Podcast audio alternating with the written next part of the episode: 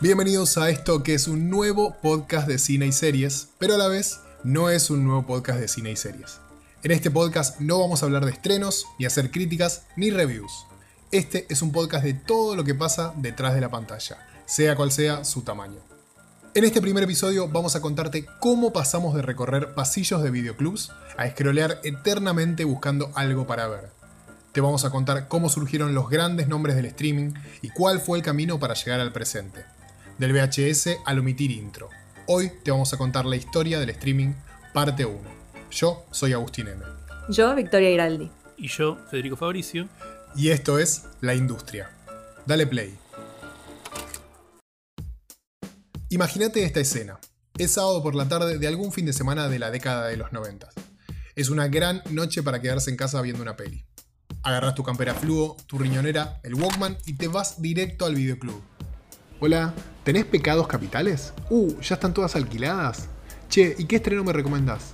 O si no, ¿tenés una buena de terror? Para principios de los 90, los videoclubes habían copado el mundo y también nuestro país. Se estima que en Argentina, para esa época existían alrededor de 8.000 locales a lo largo de todo el territorio. Blockbuster se fundó en 1985 y a mediados de los 90 ya era sinónimo de video. Todo esto claramente mucho antes de que una película estuviera a un clic de distancia. Para los más chicos esto les sonará a ciencia ficción, pero para nosotros esto fue una realidad. Charlemos un poco ahora de cómo era esta vida previa al streaming.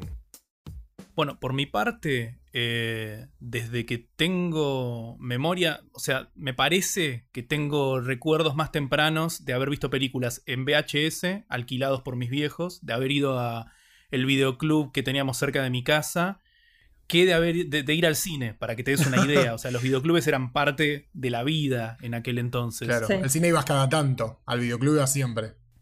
Claro, una cosa así, y además eh, supongo que cuando sos muy chiquito, sí, es más común eh, que te alquilen una película que ir al cine en donde está el, tema de que al ser un niño no te por ahí no, tus hijos no saben si te vas a quedar quieto, viste, eh, las dos horas.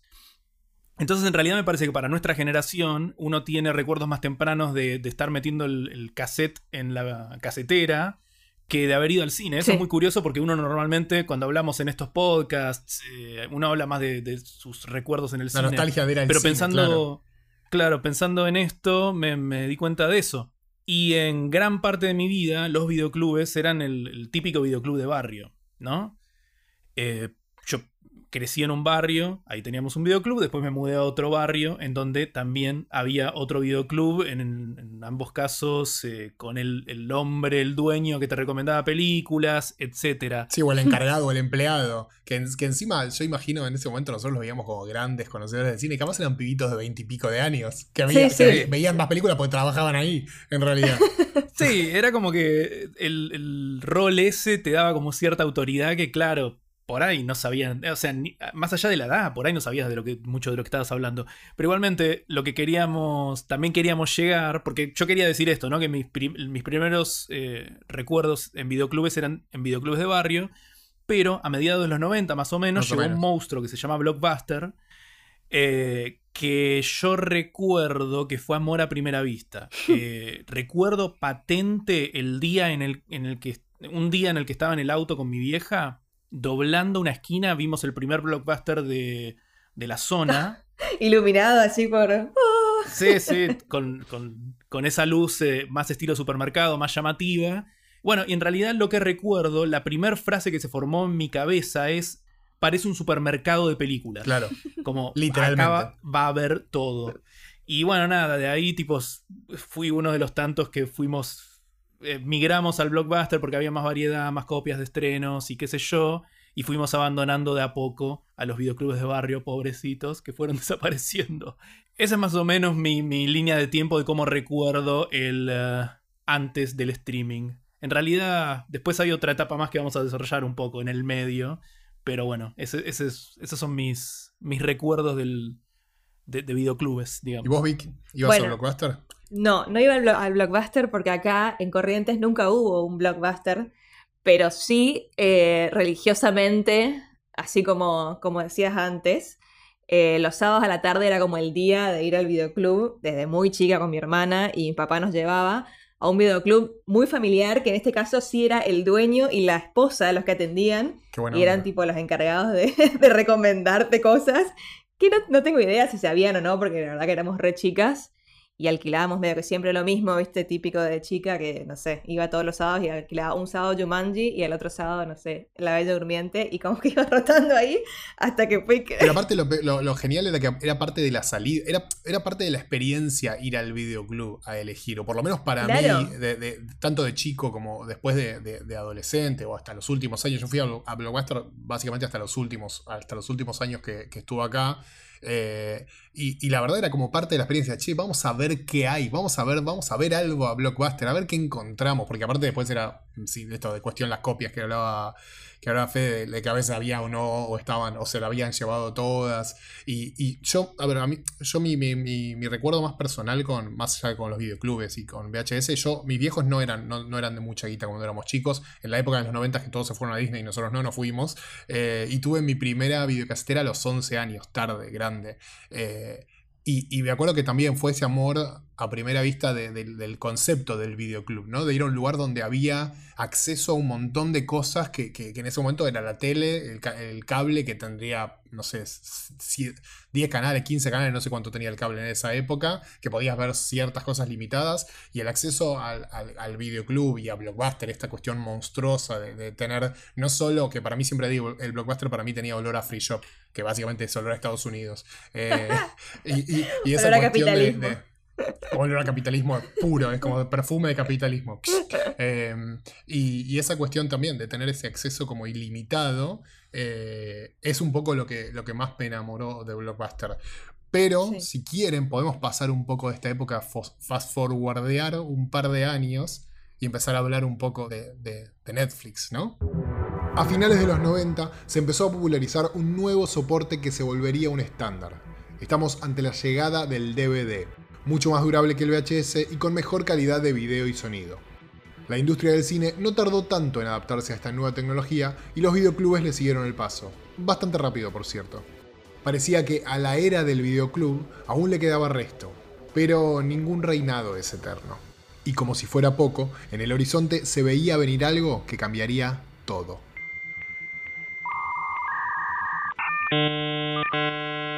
Acá nosotros conocimos Netflix bastante tarde en relación a cuando nació, porque haciendo un poco de historia, fue en el año 1997 cuando el joven eh, Reed Hastings se junta con su amigo Mark Randolph eh, con la idea de crear una compañía para alquilar DVDs y salir un poco a competir con Blockbuster, que era, bueno, obviamente lo más grande y el único en el mercado, básicamente, eh, en, este negocio.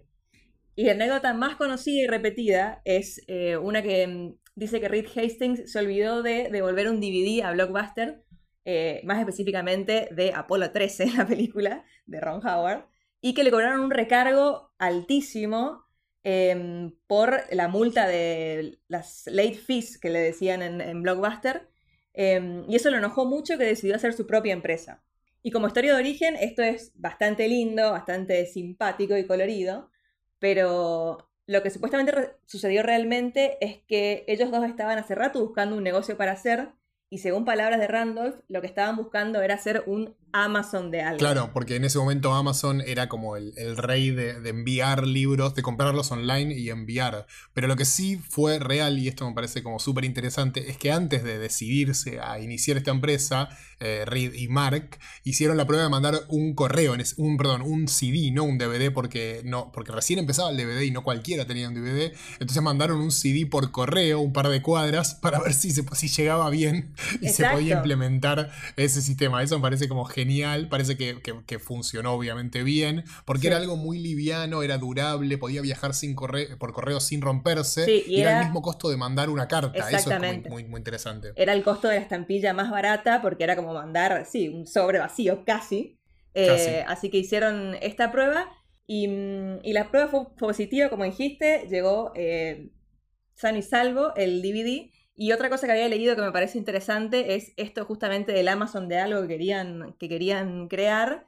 Y incluso lo de DVDs no fue la primera idea. O sea, habían pensado en hacer, eh, vender shampoos personalizados creo que ahora, existe esto, obviamente, porque ahora existe todo, pero te iban a pedir una muestra de tu pelo, como que lo mandes por correo, que suena asqueroso, y que eh, ahí puedan diseñar como un shampoo personalizado para tu tipo eh, de cabello.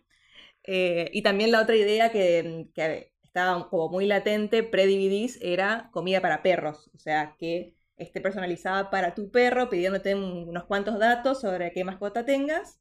Eh, y te iban a eh, mandar el alimento correspondiente, cosa que también existe actualmente, pero bueno, en 1997 no existía ninguna de esas cosas. Claro. Em, Suenan muy ideas de cuenta de Instagram, viste, cuenta de Instagram rara ahora, que en los 90 no me imagino que esas cosas hubiesen funcionado. Sí, la idea de que te llegue un DVD por correo eh, me parece excelente. de esas, que, de esas cosas que, decís, si no se, por ahí si no se le ocurría a Reed Hastings, se le hubiese ocurrido a otra persona.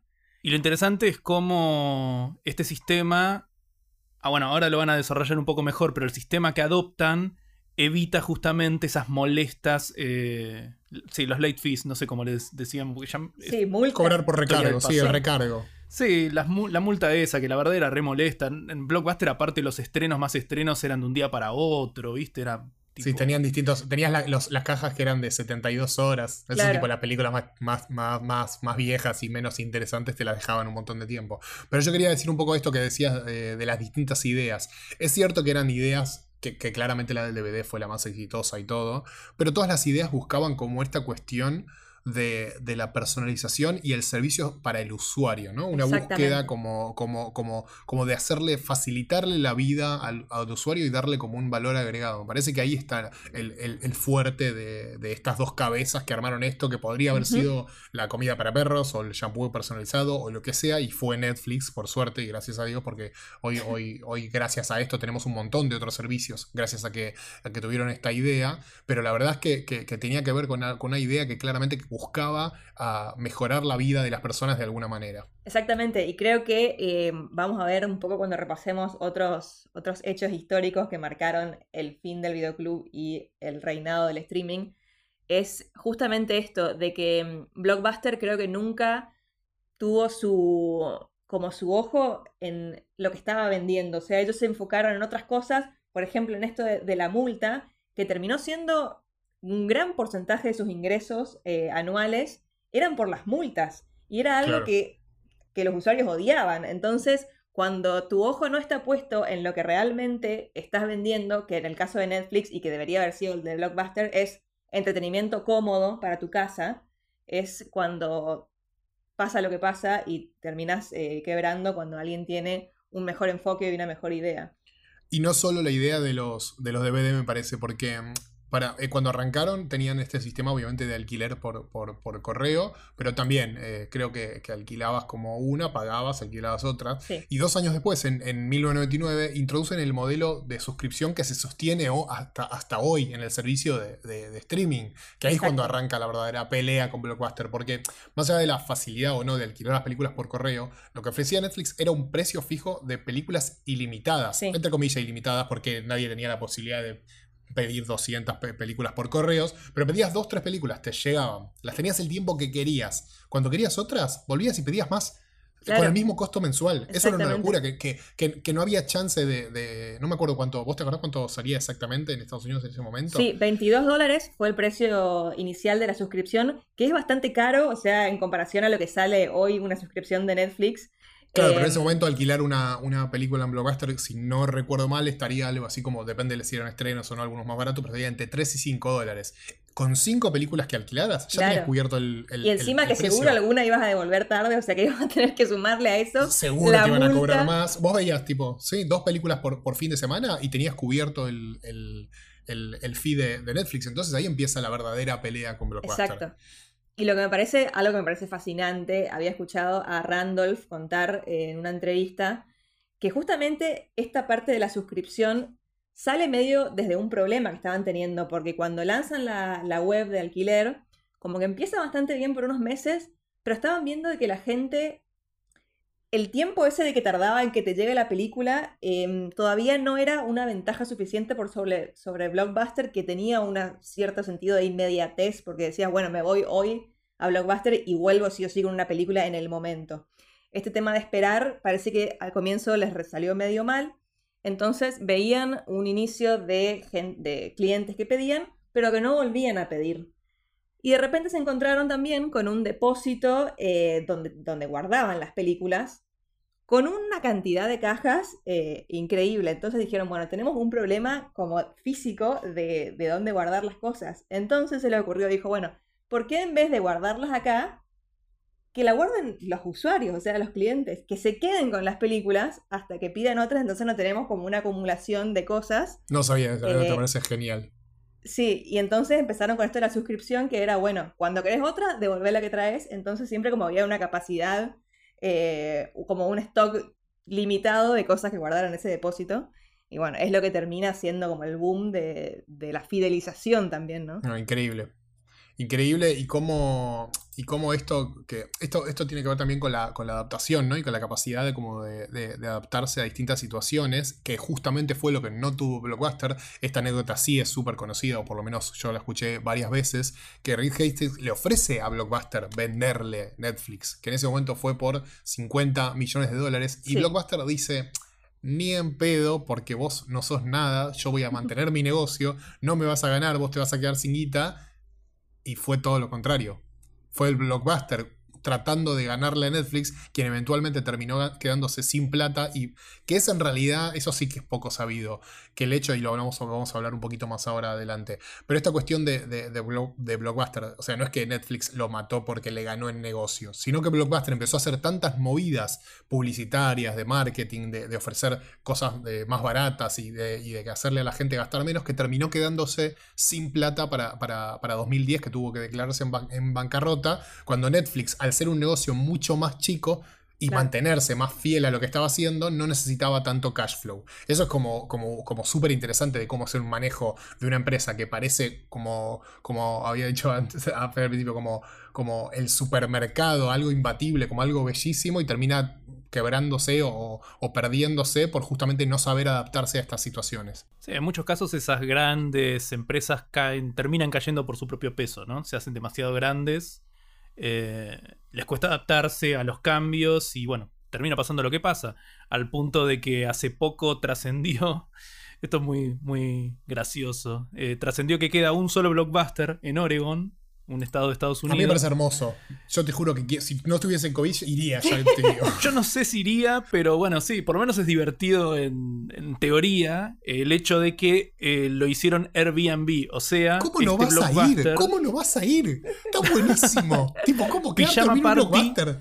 Tipo, no hay nada mejor que eso. Yo creo que le da cierto peso, tipo cierta épica, saber que es el último blockbuster en el planeta Tierra. Eso es lo que por ahí me, atrae más. Eh, quedarte a dormir en un blockbuster cerrado que, que, no pueda abrir por la pandemia que estamos atravesando. Porque tengo entendido que estaba abierto, ¿no? Sí, estaba abierto. Sí, medio, medio como memorabilia, vendía cosas, también vendía DVDs y todo, pero era más una cuestión casi histórica que, que, de, que de, servicio en sí. Claro, pero bueno, nada, eso. Empezaron a ofrecerlo eh, vía Airbnb para que te puedas quedar ahí una noche y es bastante, bastante extraño. Sí, encima creo que era re barato, tipo, no sé, era 10 yo dólares. Re, reiría, chicos, yo reiría. Eso sí, si te, si te vas después de las 12 te cobran recargo. claro. Late checkout, sí o sí. Llegaron los 2000 y con ellos quedó atrás el 1 a 1, el miedo al I2K y también los VHS. La velocidad de las conexiones a Internet se aceleraba, al mismo tiempo que los precios de la tecnología bajaban. Esto generó un terreno fértil para el crecimiento de uno de los mayores enemigos de la industria cinematográfica, la piratería. Todo esto que estamos diciendo, desde la rivalidad entre Netflix y Blockbuster hasta el sistema de suscripción eh, vía correo que, ofrecía Netflix, eh, solo para Estados Unidos. Era algo, era una opción que nosotros no teníamos. Por eso también no queríamos dejar de mencionar que la muerte de los videoclubes se debió o se podría interpretar que se debió a otra cosa acá en Argentina, en Latinoamérica y en gran parte del mundo. Porque el servicio de streaming de Netflix llega recién en, eh, no recuerdo el año. 2011 acá en Argentina 2011, que fue uno de los primeros países de, Latinoamérica, eh, no me acuerdo si Brasil fue antes o después, pero uno de los primeros países de Latinoamérica que llegó. Piensen que en 2007 nace Netflix en, servicio de, streaming, en Estados Unidos y Sí, y en 2011 llega a Argentina, me parece como un, un salto como, como enorme, ¿no? Digo, porque, porque son solamente cuatro años y la verdad que es un crecimiento enorme. Pero ¿qué pasaba antes, chicos? Acá en Argentina y en el resto de Latinoamérica, por decir. Nada, hay que decir la palabra piratería, ¿no? Sí. La En realidad me piratería. parece que lo que termina de asesinar a los videoclubes de barrio y más a la larga a los blockbusters es la piratería, es la facilidad Sí. Eh, con la que podíamos empezar a conseguir películas que incluso no podíamos encontrar en los videoclubes por la velocidad que, que- que implica que alguien simplemente suba, eh, suba una película, suba un torrent. Eh, muchísimos cinéfilos que teníamos ganas de ver lo último de lo último y nos, entrábamos a blogs y veíamos que recomendaban ciertas películas que no podíamos conseguir de otra manera, tuvimos que aprender no solo a usar torrents, sino también a descargar sus subtítulos y después a acostumbrarnos a que, a que antes de ver la película había que probar si eran los subtítulos correctos. Sí. Toda una cosa que... Y hay un paso previo a eso, perdón. Y hay un paso previo a eso. Claro, que- Ah, yo iba a decir mi, su- mi paso previo, que es yo aprendí a usar torrents muy, muy avanzada mi, mi vida. Eh, y antes no sabía, pero lo que también sucedía y que era algo muy popular, eh, era esto de que justamente la aparición del DVD y de que el DVD, como ya habíamos contado, que descubrieron Randolph y Hastings, era algo muy barato, muy liviano y muy práctico, empezó esto del ripeo de las películas, entonces había como mucha gente que te mandaba catálogos de estrenos y copiaban las películas y te vendían la copia por, no sé, un peso, no sé cuánto eran en ese entonces. Creo que salía Pero- 5 pesos con- y, y- y te cobraban o no el sobre y si querías la carátula impresa Claro, o no. Sí. o a veces te decían, bueno, 5 pesos o 5 por, eh, no sé, 20 pesos, no sé cuánto era, pero... Entonces yo me estoqueé, pero tengo unas, unas cajas así de kilos de película que pedía porque no sabía usar torrents, pero bueno, esa tenía como un dealer que me mandaba siempre lo, lo nuevo que tenía y entonces yo le iba pidiendo. No, y también porque eran. Porque si bien eh, la, la banda ancha pues, más o menos llega al 98, 99, depende, depende de, qué, de qué lugares y depende de qué servicios y depende de qué velocidades también, eh, por más que existiera la banda ancha, era lento bajar una película en una calidad decente. Siempre Total. seguía, era mucho mejor descargar, eh, comprársela a- a- al, al dealer de DVDs o, o un poquito más avanzado a los manteros. Pero es que de verdad en esa época cuando empiezan a surgir o empezamos a conocer, no es que surge en ese momento, es mucho más viejo, está hasta en un episodio de Seinfeld, pero empiezan a surgir estos los, los cam, la- las cosas grabadas de- del cine. Entonces era Sí. un mundo que, que vos estabas, vos pasabas de, de- del blockbuster o el videoclub de barrio. Que la película que había salido en cine la tenías seis meses, a veces siete, depende de cuánto tardaban en llegar las distribuidoras acá, meses después de que se estrenó en cine, y capaz que la conseguías en un DVD pirata a los dos meses que se había estrenado o al mes que se había estrenado. Y era un cambio de paradigma, pero enorme. Eso me parece que, que ahí está, justamente vos hablabas del, del- quiebre de, de Blockbuster y que se dice que a Blockbuster lo mató Netflix, cuando en realidad hay un cambio de paradigma en cuanto al acceso a las películas y a los cosas que, que ninguna empresa, Netflix claramente fue la más avanzada, pero que ninguna empresa llegó a tiempo a, lo rápido que cambió la tecnología y a lo fácil que era, porque, porque los DVDs venían bloqueados y de zonas y depende, no podías comprar uno en Europa y verlo acá, y, a y al, y al toque de eso salieron los DVD multizona y compraban los DVD para la compu multizona que te permitían sacarle la zona y grabarlo para verlo en cualquier lado. Entonces me parece que había una cuestión, como te digo, me pongo repetitivo con esta frase porque me encanta ese concepto de la cuestión del cambio de paradigma, ¿no? De, de- de cómo la tecnología fue más rápida que el negocio. Y en, ese, y, en esa, y en esa cuestión de, de ser más rápido el negocio, alejó a la gente del videoclub de barrio, que ya habían pasado de los VHS al DVD, pero alquilar un DVD te salía, no sé, por decir un número, porque no tengo ni idea con la inflación cuánto podía ser en ese momento, pero 10 pesos y comprarlo te salía 10 pesos. Te lo quedabas Claro. para siempre. O 15, y ya no importaba, y ya, ya tenías en la misma calidad que lo tenías en el videoclub, porque no había, cuando vos, a la- cuando los, los más viejos nos vamos a acordar de las copias pirata en VHS, se veían mal, porque estaban grabadas de VHS a VHS. El DVD era la misma calidad, entonces no había ninguna, no, no había necesidad de ir a alquilar. Claro, ahí está la diferencia entre lo analógico y lo digital, ¿no? Total. como que convergen un montón de tecnologías para darnos una facilidad. Eh, si bien, bueno, hay que decirlo, ¿no? La piratería sie- siempre fue y será un delito. Claramente, creo que la estamos en- facilidad- Todos en contra de la piratería acá, ya Sí. está todo Todos en contra de la clarísimo. Pero bueno, lo que quiero decir, me parece que justamente esto es tan. fue tan cómodo, eh, es tan fácil y tan cómodo, que es muy difícil. Creo que es muy difícil que, el- que entre en la cabeza lo que es un delito, ¿viste? Claro. Recordemos la cantidad de campañas publicitarias de robar está mal, no robarías una no cartera. descargarías un auto. si Claro, pudiese, sí. Si pudiese, lo descargaría. Mira si no voy a descargar un auto. ¿Estás loco?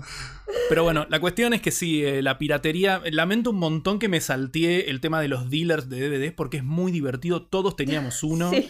eh, que tenía. El Excel, la lista de comparábamos, Excel. eh, Sí. la- con una lista de Excel o de Word o lo que sea. Comparábamos entre amigos, viste, quién tiene la que querés ver, a ver si alguno tiene la que querés ver y que el tuyo no tiene. Era muy divertida esa dinámica. Incluso con lo lindo que era sentir que tenías el DVD, eh, a mí me fue bastante difícil transicionar a tipo, no importa, es un archivo que bajo, lo veo y lo borro. Eh, o sea, en el momento en el que uno aprendió a usar torrents, que era todavía más cómodo. Claro. Y eso es muy curioso. Tengo la anécdota de que una vez que yo me acostumbré, eh, yo creo que ya lo dije en algún otro podcast que grabamos, aprendí a usar torrents para ver la cuarta temporada de Lost enseguida salía. También está eso, ¿no? Tipo las ganas de ver algo apenas se puede ver. ya. Exacto. Y creo que también con, con el avance de Internet y la posterior aparición de redes sociales y todo eso, eh, todo eso se fue incrementando, ¿no? La necesidad de, de la inmediatez, De la y del inmediatez. FOMO tan, tan conocido ahora, tan Sí, usado. antes, antes, que le antes de que pusiéramos nombre, pero, pero sí.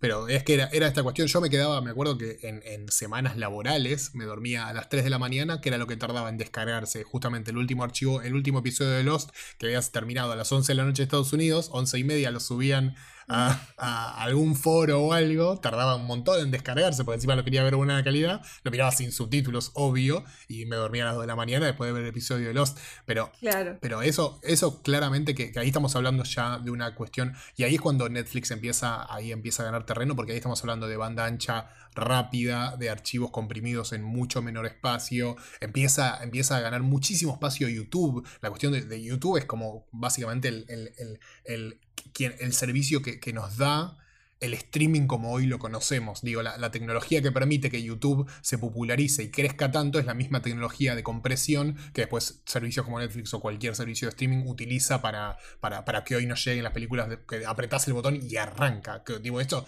pensemos a- cuando, cuando teníamos internet, no sé, de un mega o menos, de 512. Era baj- bajar una película con un tiempo, dos o tres horas, a veces de un día para el otro, Sí. y que después la veía. Yo me acuerdo Bueno, de un día para el otro las primeras veces. Y era como que dejaba la noche, prendía la Claro. compu y al otro día, bueno, a ver si se descargó o se colgó en la mitad de la noche y no me di cuenta y quedó ahí y era, bueno, ganas de morir, pero... Yo iba a decir eso. eh, hay, hay como una. Tal vez hay un paralelo a hacer a el- los- las primeras descargas que hicimos y lo que era el Netflix eh, por suscripción, que tardaba varios días en, en llegarte y a veces se trababa, a veces no se terminaba de, descargar, entonces no sabías cuándo ibas a poder ver esa película. Cuando en Blockbuster y después con los servicios de streaming es La inmediatez. Vas. el si plan de la noche. Exacto. Igual también me parece interesante esto de que eh, vamos migrando a tecnologías que nos permiten hacer las cosas que nos gustan más fácil, más barato, etc. Pero siempre también hay una resistencia. Yo recuerdo que a mí me costó pasarme a, a la idea de descargar las cosas en, en su momento. Nada, Blockbuster te garantizaba que no iba a ser una filmación en un cine y, y listo, y te da fiaca eso, viene con los subtítulos y qué sé yo. Después eh, no queríamos dejar de tener el disquito físico. físico. aunque sea Sí. trucho, eh, escrito en marcador. Eh, y lo que me pasó a mí eh, después de, de los torrents al streaming era que no confiaba en que le iba a dar play y se iba a streamear. Yo durante un tiempo le tuve un poco de desconfianza a que, a que el streaming no se me trabe. puede y decía, mejor la real, descargo y sé que la tengo en, en mi Claro, algo así. Y tardé bastante, ¿eh? Ahora, bueno, ahora justamente eh, esta, este es el momento en el que tenemos que hablar de, bueno, el, el éxito, la, la gran idea de Sí, Netflix. una, una idea que, que también acá otra vez para destacar y, y pararse a aplaudir a Hastings, a Hastings y, y Randolph, porque ellos dicen, sostienen que sabían que en un momento el DVD iba a tener como una vida útil y que una vez que la banda ancha sea eh, accesible para todos y sea buena y Sí, estuviera disponible para, para, para todos, para, para un acceso fácil a, a archivos de, de- de gran tamaño, de buena calidad. Sí, ellos sabían que en algún momento eso iba a pasar y que iban a tener que migrar, digamos, o convertirse en un servicio de películas de manera digital, o sea, ya sea por streaming o eh, descargando la película a través de un, de un servidor o algún tipo de cosa. Ellos eh, afirman que esto lo sabían desde un comienzo y que, que iba a terminar pasando, y por eso también un poco el nombre, ellos dicen que tipo Netflix. Yo les creo, ¿eh? Sí, o sea, Flix, bueno, es como película y Net. Yo les creo, ¿eh? ¿Por qué, le, ¿Por qué, le, iban a poner Net si era un servicio de BD si no tenían nada pensado? No tenía sentido, yo les creo. Sí, yo también. Eh, y bueno, y ahí también es otra cosa para destacar, ¿no? Esta visión que, que tenían en comparación a Blockbuster, que estaba como súper cómodo, diciendo, ah, nosotros hacemos esto, tenemos 9.000 tiendas y nos va re bien, pero no entendiendo de que el, cambio de paradigma es algo que, sucede constantemente y no poder ver eso a tiempo. Y como ya eh, creo que habías dicho, o algunos de los había dicho antes, para el momento cuando Blockbuster decide hacer su cambio, que fue eliminar las eh, multas por recargo que les significó una pérdida enorme de ganancias, porque bueno, ellos como que contaban con esto para, para subsistir, y de empezar a, poner, a montar una web para hacer, copiar el servicio de, Netflix, les significó una pérdida y a la vez una inversión importantísima para hacer la web, que terminó en la bancarrota porque habían llegado demasiado tarde y Netflix ya estaba encaminadísimo. Así que sí, no solo eso, porque la, los, clientes que, estaban en, Blockbuster estaban acostumbrados a ese servicio y los clientes que estaban en Netflix estaban acostumbrados al servicio de Netflix. Lo que Blockbuster trataba de hacer era migrar a sus propios clientes o usuarios a un servicio al que no estaban acostumbrados y querer ganarle a Netflix con un servicio que ellos eran mucho más deficientes porque no estaban en ese tema. Yo escuché algún par de, de podcasts que hablan justamente de la historia y leí un par de notas que decían que como que, como que Blockbuster metió guita y quiso hacer la web, pero como que metió un equipo de, no sé, X personas, 6, 10, 20 personas a hacer la web, bueno, háganla y háganla funcionar, pero no tenían ese core pensado. Era como, bueno, háganos una web para que la gente pueda alquilar las cosas. Y, metieron mucha guita de marketing, y metieron un montón de guita en lanzamientos, que nunca llegaron a empatar. No es que yo creo que, si Blockbuster hubiese tenido más banca, hubiese tenido, o lo hubiese hecho un poco antes, o lo que sea, capaz le ganaba a Netflix, mm. porque era enorme y tenía un montón de, de acceso publicitario. Pero claramente no, no, llegaron a tiempo y tuvieron que declararse en bancarrota. Sí, me imagino que ya para ese momento, si no tenías más ganas de usar el sistema de alquiler de Blockbuster y los videoclubes históricamente, te pasabas a Netflix. No te suscribías a el Netflix de Blockbuster. Supongo, e, eso será, será lo que pasó. Porque a veces también, y esto es lo que, bueno, está pasando ahora, no me quiero saltear toda la parte del medio, pero ahora Netflix es sinónimo a servicio de streaming. Mm. Eh, debe haber algo de eso, me imagino. Tipo, cuando sos el primero, tenés ese peso, ¿no? De, haber sido el primero. Sí, claramente, de, haber llegado primero. Bueno, bueno, justamente, a ver, vamos a, vamos a hablar un poquito de. volvemos a, la historia. Dijimos que en 2007 Netflix lanza su servicio de streaming. Primero, obviamente, en Estados Unidos exclusivamente, y, solo creo que se podía a partir en, computadoras, o sea, en, la compu.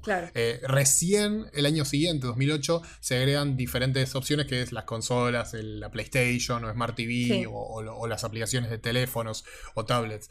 Pero claramente que había una decisión de, de ir a ese lado, de ir a ese lado fuerte que, que, después, bueno, hay, hay, un traspié, no sé si vos, Vicky, lo, lo querés contar, que es cuando dividen la, la, operación. Que eso, e, eso el propio Hastings lo ha dicho en muchas entrevistas que fue un gran error.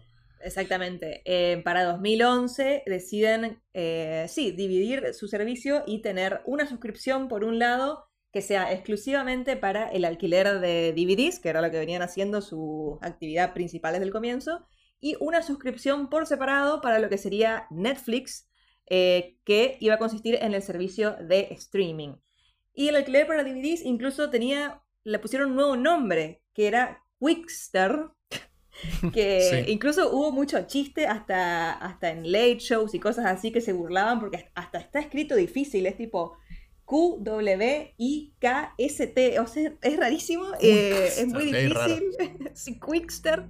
Y, a la gente medio que no le gustó esto, fue bastante mal recibido, no entendían, eh, les dio fiaca hacer otra suscripción nueva, bueno, fue como medio eh, bastante... Es que había gente suscripta que de repente le ofrecían un servicio nuevo, pero que tenía que pagarlo extra. Claro. Pero ese servicio extra tampoco tenía las mismas cosas porque, porque esto, esto se sabe por una cuestión de licencias y una cuestión tecnológica justamente. No estaba la misma disponibilidad de títulos. O sea, Netflix tenía en DVD, ya era grande Netflix a esa altura, ya tenía casi, casi 10 años, no, 8 años de, de, de la empresa y tenían un catálogo enorme en DVDs y en streaming era chiquito, era, era muy poco en comparación de lo que tenía en DVD, entonces querían que pagues por eso, que era menos de, lo, tu, de tu suscripción anterior, pero encima tenías que pagar como dos cosas, era raro y ahí, bueno, como digo, Hastings reconoció que fue, que fue un error eh, y después se volcaron a al, servicio de streaming y Netflix volvió a hacer Netflix en DVD, hoy sigue activo, esto es muy loco, ¿no? Que, hoy sigue activo, nos parece rarísimo, pero sigue activo, no acá en Estados Unidos donde, donde arrancó. Solamente en eh, Estados Unidos. Que siga, Exactamente. Actualmente tienen. eso me parece como muy llamativo. Sí, actualmente tienen alrededor de 3 millones de, suscriptores, creo que un poquito menos, que siguen con esto del, del el DVD por correo. Bueno, y Blu-ray, obviamente, porque después existió el Blu-ray, pero dicen que sí, que la mayoría de los usuarios son eh, gentes donde, eh, que viven en zonas por ahí alejadas, donde el wifi no es demasiado bueno, entonces siguen con esto de, del alquiler por DVD. Em, y lo loco sí es que hay un, catálogo mucho más grande de títulos en lo que es alquiler por DVD de lo que es el streaming, cosa que también es bastante lógica. Obvio. Pero es como una diferencia interesante y es, la verdad, en, en la totalidad de lo que es los ingresos de Netflix anuales, esto es un margen muy mínimo, pero sigue siendo un poquito redituable. Claramente en la totalidad de los ingresos no significa nada para Netflix, pero bueno, lo siguen manteniendo también un poco, me parece, por amor a los inicios, ¿no? Pero... Claro. Yo estaba pensando que tal vez es algo más simbólico que otra cosa en este punto, ¿no? Sí, totalmente. Eh, y bueno, y como decíamos hace un ratito, cuando sale esto de Quickster y la división de, de, la, de las suscripciones, esto era para 2011 eh, y significó un paso en falso que, bueno, como Aus dijo, lo reconocen siempre, perdieron más o menos 600.000 suscriptores, pero para este momento, bueno, Blockbuster ya había quebrado, eh, había quebrado en el 2010, o sea que tenían medio la, la vía libre y tampoco es que se iban a morir porque por un paso en falso. De hecho, justamente es 2011 cuando también expanden su, su, su llegada al mundo y vienen a Latinoamérica, entre ellos Argentina, como dijimos hace un ratito, y también a Europa. Así que ya estaban como bastante consolidados. Se, podían permitir un tropiezo. Sí. Claro, y esa expansión que, fue la previa a que sea casi mundial. Hoy, Netflix tiene acceso, creo que si no recuerdo mal, a 196 países, no sé cuántos hay en el mundo, pero 197. más de 200 y pico. Por eso. Eh, así que, que, ese fue como el, como el paso previo y, y ahí y ahí es donde empieza esta cuestión de, Netflix como, como, sinónimo ya de, streaming, ¿no? O sea, obviamente que tarda en llegar, no es que inmediatamente apenas se lanza en, acá en Argentina en 2011. Sí, dato de, color, el dato de color, el primer precio de Netflix en la Argentina fue de 39 pesos, así que bueno, lloren. 39 pesos. Que igual no significa nada porque... No, digo, pero me, dio gracia cuando investigando vi ese número. solo significa la historia terrible de Argentina y su economía, nada más. La historia de Netflix está poblada de grandes decisiones de negocios, movidas inteligentes de marketing y tecnología y un montón de anécdotas de color. Pero a medida que nos acercamos a la actualidad, la pregunta sigue vigente. ¿Por qué Netflix es hoy lo que es? Yo no es que llegué inmediatamente, tampoco llegué tan tarde, pero sí me acuerdo de estar en lo de un amigo que tenía Play y yo no tenía Play. Y dijo, y estaba como de fondo padre de familia en ese momento. Digo, ah, me lo están pasando en la tele. Le digo, no, está en Netflix. Le digo, ¿qué onda eso? Porque lo había escuchado nombrar. Obviamente a mí me gusta así mucho, me gustaba el cine y estaba muy metido en eso. Todavía había escuchado como el servicio, bla, bla, bla. Y de repente dice, no, está buenísimo. Tenés todo esto que no era tanto, pero era un catálogo interesante de cosas que antes tenías que ver o bajarte o, buscar online o ver en la tele. Y ponías tipo un episodio y arrancaba. Eso a mí me volvió loco. Tipo, eso, eso, eso, ese fue el día que, que estaba, me acuerdo que estaba con mis amigos y dije, yo tengo, esto tengo que contratarlo. Tipo, andaba mejor o igual que YouTube. Tipo, dabas play y arrancaba. Eso, eso no pasaba con ningún servicio. En ese momento todavía no estaba tan, tan expandido el tema de ver online algo, o sea, las películas y YouTube y eso, pero no estaba tan expandido el tema de ver una película online, o si la tenías que ver online, tenías que dejarla cargando un rato porque si no se frenaba mil veces. Y Netflix daba play y arrancaba, arrancaba en una calidad malísima. Arrancaba tipo en dos píxeles, no tres, dos píxeles. Sí, viendo colores. sí, veía como manchas. Pero en menos de cinco minutos lo tenías en, alta calidad. Y eso me, eso me volvió loco. Eso es una de la, esa fue la razón, el día que me decidí, dije, tengo que tener Netflix. Porque la verdad que no podía creer esa, esa cuestión de la inmediatez, lo que estábamos hablando antes, ¿no? De darle play a algo y que arranque. Más allá del catálogo, que si quieren ahora, después que cuenten estas experiencias, hablamos del catálogo, hablamos de los originales, que también es parte fuerte de la historia. Pero esta cuestión de play y que arranque fue lo que a mí me convenció de usar el servicio.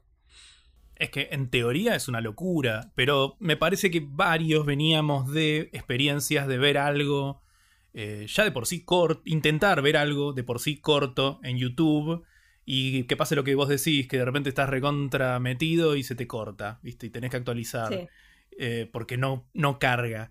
Entonces era eso el miedo que uno creo que tenía. Yo, por mi parte, eh, como cinéfilo, viste, medio fundamentalista, purista en algunos casos, también me pasaba para mí la experiencia, el momento de ver una película era como sagrado, ¿viste? Entonces no quería que esté la posibilidad de que se corte. Ya de por sí, en los inicios de. O sea, más allá de que era. de que uno conseguía las cosas a través de la piratería. ¿Saben que, hay, hay, algo que me molestaba mucho? Que era que cuando veías un VHS o un DVD no sabías cuánto faltaba de la película. Más o menos podías saber cuánto duraba y qué sé yo. Y empezó a estar. Para mí. En ese momento no se usaba esta frase, pero para mí era como la dictadura del. Eh, de la línea de tiempo de abajo, ¿viste? Sí, total. Que se te movía el mouse y veías que ya ibas 35 minutos y te faltaban eh, una hora, dos. Y era como algo que me molestaba, que bueno, eventualmente me acostumbré, pero son de esas distintas cosas que uno está acostumbrado a que sean de una manera y te cuesta adaptarte a otra. Y con Netflix, para mí, eh, sí, estuve varios años como resistiéndome y esto les va a parecer muy curioso porque es, eh, un poco una coincidencia o no. Eh, Vicky fue en gran parte la que me convenció a empezar a usar más y más Netflix, al punto de que durante un tiempo eh, hice una práctica muy conocida entre gente que, usa Netflix, que es le usé la cuenta. Durante un par de años. era uno, uno de los parásitos, típico parásito, que, Así que no usa, que usaba la cuenta de Vicky eh, cuando estábamos preparando algún podcast, viste, o algo así, o ella me decía, tenés que ver esto, fíjate que está en Netflix, así no lo tenés que bajar, qué sé yo, algo así. Y bueno, eventualmente ahora tengo mi propio Netflix. Sí. Yo no recuerdo en qué, qué año lo contraté. Eh, sí recuerdo que tuvo que ver con Breaking Bad, porque creo que es de las series que, que estuvo tipo desde el comienzo ahí y era como medio el boom. Y por eso habrá sido tipo 2013, pues yo arranqué Breaking Bad medio tarde. Y la primera mitad la vi tipo con mi dealer de, de, DVDs y creo que la última ya la vi por Netflix, pero entré más por el lado ese de, la, de las series, que creo que también fue como bastante importante para Netflix desde siempre, eh, el tema series, más que, más que películas, aunque bueno, también, también, o sea, les, significó, tienen bastantes películas originales y, y han, supieron tener un buen catálogo de películas en sus inicios. Eh, pero creo que el tema series siempre fue como su fuerte y me parece que en mi caso yo había entrado por ahí, por ese lado. Bueno, hablemos un poquito de, eso y lo, interesante que estás hablando de esto vos, ¿no? Breaking Bad es un ejemplo clarísimo. Breaking Bad fue un, golazo para, Netflix, pero también fue un golazo para Breaking Bad, porque Netflix adquirió las primeras temporadas cuando Breaking Bad todavía estaba al aire. Y Breaking Bad era una serie buena y que tenía su público y tenía su, su audiencia muy más de nicho. Y cuando de repente empiezan a subir los ratings en los primeros episodios, si no me equivoco, de la cuarta o de la quinta temporada, no sé si era la última o la anteúltima, la gente de la, de la, televisora, de, creo que era AMC, no me acuerdo, creo que es AMC, ¿no? Breaking Bad, AMC. Eh, no entendía bien por qué le empezaban a subir tanto los ratings. Sí hasta que entendieron que había mucha gente revisitando las viejas temporadas que se ponía al, que día. Se ponía al día por eso. Y que y, justamente dicen que una de las anécdotas, esto no sé si es tan así o no, pero dicen que estuvo a punto de ser cancelada Breaking Bad y que no lo fue justamente gracias a Netflix. Que eso también fue uno de los puntos más fuertes para Netflix. Y uno de los, perdón, ahora, ahora, los dejo, pero una de las razones por las que Netflix decide volcarse al mundo de las series hechas por ellos, porque entienden que hay un público que va a consumir ese contenido de forma casi eh, adictiva, ¿no? Casi como una cuestión de uno atrás del otro. Esta posibilidad de Netflix de consumir episodios en, el, binge watching, ¿no? Esta cuestión que antes básicamente no existía porque inevitablemente tenías que levantarte y cambiar el DVD por lo menos. Si querías pasar el episodio. Entonces ya, ya esa situación, si no tenías el DVD, si lo alquilaste o lo que sea, ya esa situación te generaba una pausa que en Netflix no existe. Sí, lo curioso es eso, que una serie cuando ya está empezada, y en muchos casos sus mejores momentos se llegan eh, después, ¿no? En una segunda, tercera, cuarta temporada. Es muy, era muy difícil ponerse al día. Claro. antes tenías que acudir a tu dealer y comprar un paquete de 6 DVDs, que era muy molesto, porque por... eh, Cada temporada eran como 5 o 6 discos. Sí, claro. Y podrías haber comprado 5 o 6 películas distintas y tal vez eso era un poco más atractivo. Y la verdad que no lo había pensado en estos términos, por eso estoy medio tipo pensando en voz alta. Es cierto que el binge watching, a mí no me gusta muchísimo la idea, y ahora vamos a hablar, eh, porque me parece que lo siguiente sería hablar un poco de la era de los originales de Netflix. Eh, a mí no me gusta mucho esta idea de binge-watchear una serie en el primer día. Pero para ponerte al día con una serie es lo único que puedes hacer. Eh, no, hay otra alternativa. No te vas a poner a ver una, uno por semana si ya tenés tres temporadas y querés, viste, eh, ponerte al día para poder ver lo nuevo, lo que está saliendo. Sí, o ver cosas viejas cuando no tenés cuando no otras cosas para ver, ver cosas viejas y, pasar un sábado viendo cinco episodios seguidos de lo, de lo, mismo. Creo que ahora ya es más común y ya lo tenemos más como incluso hasta dosificado personalmente, cada uno tiene sus tiempos, pero cuando, cuando salió esa oportunidad, no, esa posibilidad no existía antes. Y creo que todos nos volvimos medio locos. Por lo menos, creo que a mí y a ustedes estoy seguro que también les pasó de pasar tardes de sábados o fines de semana entero viendo una serie entera en el fin de semana. Dos, tres temporadas. Que es una locura. Si te lo pasas, hoy no lo hago. Pero digo, en ese momento que, surge esa posibilidad, nos dio esa, esa sensación de algo que nunca nos había pasado. Y eso es, eso es Netflix. Eso es 100% Netflix. Total, y creo que también a mí en, ese sentido también me pasó esto que decía Fede, que no, podía creer que era real, pero ¿cómo que ya está todo? Pero si hoy se estrenó House of Cards, ponele que, bueno, fue la el primer eh, serie original de Netflix, pero si hoy se ¿cómo ya está? Ya están, ¿a todo le puedo dar play? ¿Le puedo dar play al quinto siquiera? Tipo, sí, sí, está completo. Ah, esa rebeldía. Voy a ver el quinto primero, ¿qué carajo? Lo voy a ver al revés. Eh, sí, eh, eso me parece que es interesante, si bien eh, ya llega un punto eh, en el hoy en día que tal vez se hace como... La inmediatez está haciendo que todo se, tenga o, parezca el FOMO, todas estas cosas que estamos hablando está llegando a un extremo, ¿viste? Sí. Pero bueno, sigue siendo, sigue pasando como dice Agus por cada uno, ¿no? no Uno los puede ver igualmente. Sí, creo que cada uno tiene un medio dosificada y también hasta te diría, si, nos ponemos a hacer a más análisis más profundo, que tiene que hasta que ver con, cuestiones etarias, ¿no? De edades. Yo, por ejemplo, empiezo por el quinto. Y, esas cosas. Claro, por ejemplo, no era un chiste. Yo pauso el, yo el irlandés. Sí, exacto. Claro, bueno, Agus es muy. Este es un eh, chiste interno de otras cosas. Esto, si ustedes no me conocen, esto es un meme de cuando se estrenó el irlandés nada. Exacto. Eh, Agus es un terrorista que, ve películas como el irlandés en partes y, y está cancelado por eso. No, chicos, no, estoy cancelado por eso. Pero bueno, hablemos un poco de esto que estamos hablando de, los originales de Netflix, ¿no? Que ahí hay otro, otro gran. ¿Cómo se dice? Perdón por el, por, por, por la tilinguería, pero ¿cómo se dice milestone? En, un hito. Como otro gran hito, ahí está, perdón. Otro gran, otro gran hito eh, en la historia de Netflix, que es la cuestión de entender que las producciones tuyas te van a ser mucho más redituables, aunque tengas que invertir una millonada guita, como lo fue con, House of Cards, en cuanto al negocio. ¿Por qué? Porque lo que pasaba con ellos es que las, televisoras, las dueñas de, de, las, de las series estas, por ejemplo Breaking Bad, decían, che, te está yendo muy bien con esta, la nueva temporada, te la voy a cobrar más cara. O se la doy otra persona. Y empezaba esta cuestión de la negociación, que hoy sigue estando en algunas cosas, pero, pero Netflix creo que entendió y muy a tiempo y, de alguna manera, entre comillas, inventó este concepto que de un servicio de streaming, más que una cuestión, más que una empresa tecnológica, ser una empresa de contenidos, de hacer sus propios eh, contenidos originales, sus propias series, sus propias películas, que esto fue justamente lo que arrancó con House, House of Cards, que era una locura que Netflix, que era donde veías la serie, hiciera una tan fuerte, con actores tan importantes, con una historia tan heavy como la de, como la de House of Cards, eh, fue también justamente una, una un, riesgo y una decisión súper, súper, súper arriesgada que, me parece que obviamente le salió más, no, no, lo tengo que decir yo, es una obviedad, que le salió más que bien, pero que tiene que ver justamente con, esta cuestión de irse, de, lo que me parece que es lo que hablábamos al principio del episodio, irse adaptando a las distintas situaciones que van pasando. Creo que eso es una de las grandes capacidades que ha tenido Netflix, de irse adaptando a las distintas situaciones y cambios que, fue habiendo en el, camino, ¿no? Exacto, y creo que bueno, a esta altura, cuando se estrena em, cuando se estrena House of Cards, que es para 2013, Netflix ya estaba instaladísimo en el mundo del streaming, en prácticamente todo el mundo. pero les quedaba esto, ¿no? De competir con la tele de prestigio, que creo que Hastings pone el, ejemplo de HBO, ¿no? Esta cosa de, bueno, la serie de la que todos hablan, la que gana premios, la que tiene un actor importante, un director conocido, un productor conocido.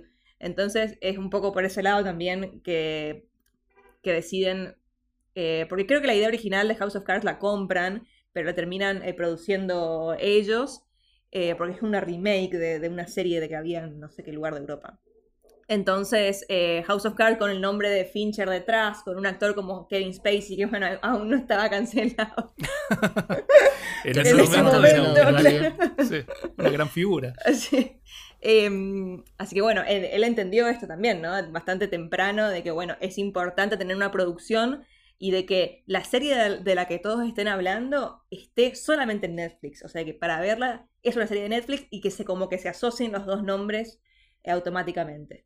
Eh, y bueno, como decía Aus, le salió re bien porque hoy en día, 2020, ah, donde ya hay muchas más plataformas de streaming y están cada una peleando a ver quién tiene más producciones originales y quién tiene mejores. y bueno, es como un poco, un poco eso lo que está pasando, pero bueno, en 2013 Netflix ya lo vio. Sí, estableció el estándar, ¿no? Porque claramente HBO tenía su firma y cada, cada televisora tenía como, como cada, cada productora de, series tenía como su estilo y, su, y, sus capacidades o su tipo de series donde vos si te gustaban tal ibas a ver a tal canal o lo que sea.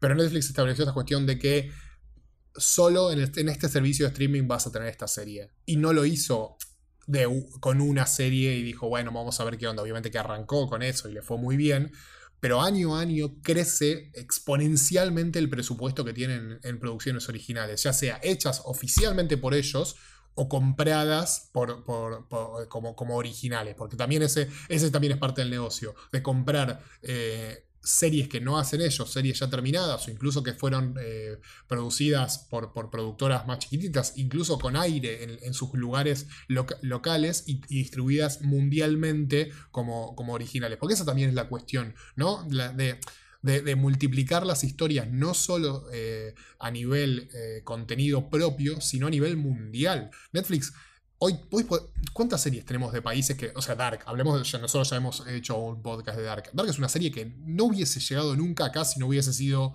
por Netflix, o hubiese llegado tipo a los más cinéfilos y con suerte. Sería como un descubrimiento. un descubrimiento, claro, que los que un sábado a la tarde o a la noche veíamos Isaac con suerte. Totalmente, pero pero, pero, pero esta cuestión de, del acceso mundial a las redes, Estocolmo, que es una serie argentina que se produjo acá y se pasó por, por la TV pública, a Netflix se vendió como, como original para el resto del mundo. Acá salió, estuvo en Netflix, no como original, pero el resto del mundo aparecía como original de Netflix. O sea, si vos estabas en otro país, querías ver Estocolmo, una serie argentina hecha original de Netflix. Ese me parece que es otro gran acierto. Bueno, también Sucede igual que eso del el original de Netflix, que en realidad no es un original de Netflix, a veces es un poco problemático porque confunde. Yo creo que estamos diciendo un montón de cosas que, o sea, haciendo un repaso de la historia de Netflix, te das cuenta de que estuvieron eh, muy despiertos, muy enterados de lo que iba, del cambio que iba a, a producirse al punto de que tipo es indistinguible si no lo terminaron produciendo ellos lo cual es, fantástico que, lo hayan repetido en, su corta historia por lo menos tres o cuatro veces. Sí creo que hay un montón de estas cosas que estamos, de, las que estamos hablando que son un poco debatibles. Eh, porque, por ejemplo, todavía no tocamos em, el tema de lo que. de, cómo eventualmente a través de los años esta plataforma terminó sus prioridades, digamos, en dónde se puso la plata, las cosas que se terminaron produciendo, las terminó dictando el algoritmo. Y ahí se escuchan El algoritmo. sí, sí, sí. sí eh, algo, una palabra obviamente que no inventó Netflix, no, claro. pero que, que la asociamos un poco con Netflix y por ahí con alguna otra red, social. Sí. Em, pero sí, es algo que está desde, desde un comienzo, o sea, desde cuando no era un, un streaming, esta cosa del algoritmo y de la perso customización o personalización del servicio estuvo siempre muy presente. O sea, recordemos que la primera idea que tenían era shampoo para tu pelo, mandame tu pelo y mandame tu perro y te doy el, alimento. O sea, esto un poco lo pasaron a eh, películas. Entonces, siempre como quisieron conocer a los usuarios y esa data la fueron juntando desde que desde el año 2000 más o menos, o sea, cuando recién arrancaban y recién habían largado el tema de la suscripción. Y hoy, obviamente fueron perfeccionando esto y hoy en día el algoritmo es muy, muy complejo y, y hace de las suyas a veces. Pero bueno, es como un tema bastante para, para, profundizar. Vamos a profundizar en otros episodios seguramente de el algoritmo. Sí le podemos decir los algoritmos, porque toda plataforma, todo servicio que usamos tiene el suyo y tal vez sí, el debate a abrir, tal vez en este, en este programa que está ticiando Agus, es saber si no terminan haciendo más mal que bien, por ejemplo. Me gusta, me gusta el debate, nos ponemos en el ring ahí nos cagamos a piñas sobre el algoritmo. y vemos, quién, queda, quién queda de pie. queda de pie? la, gente rica, seguramente, nosotros no. los, poderosos, nosotros vamos a seguir discutiendo acá, tranquilo. Bueno, y no hace falta que, aclaremos o que contemos que hoy en día, 2020, Netflix es eh, la plataforma de streaming con más eh, suscriptores y probablemente la más conocida, la que primero asociemos con la palabra streaming. Hoy en día tiene eh, 200 millones de suscriptores, creo que un poquito menos, o no sé, no importa cuando estén escuchando esto, seguro ya habrá alcanzado los 200 millones de suscriptores alrededor del mundo. Em, pero bueno, en 2020 también existe una realidad y es que no es la única plataforma de streaming. Hay otras que ya se han lanzado, que están por lanzarse. Em, cada estudio quiere tener su plataforma de streaming. Hay competidores como Prime Video, Disney Plus, eh, ahí como corriéndolo a Netflix.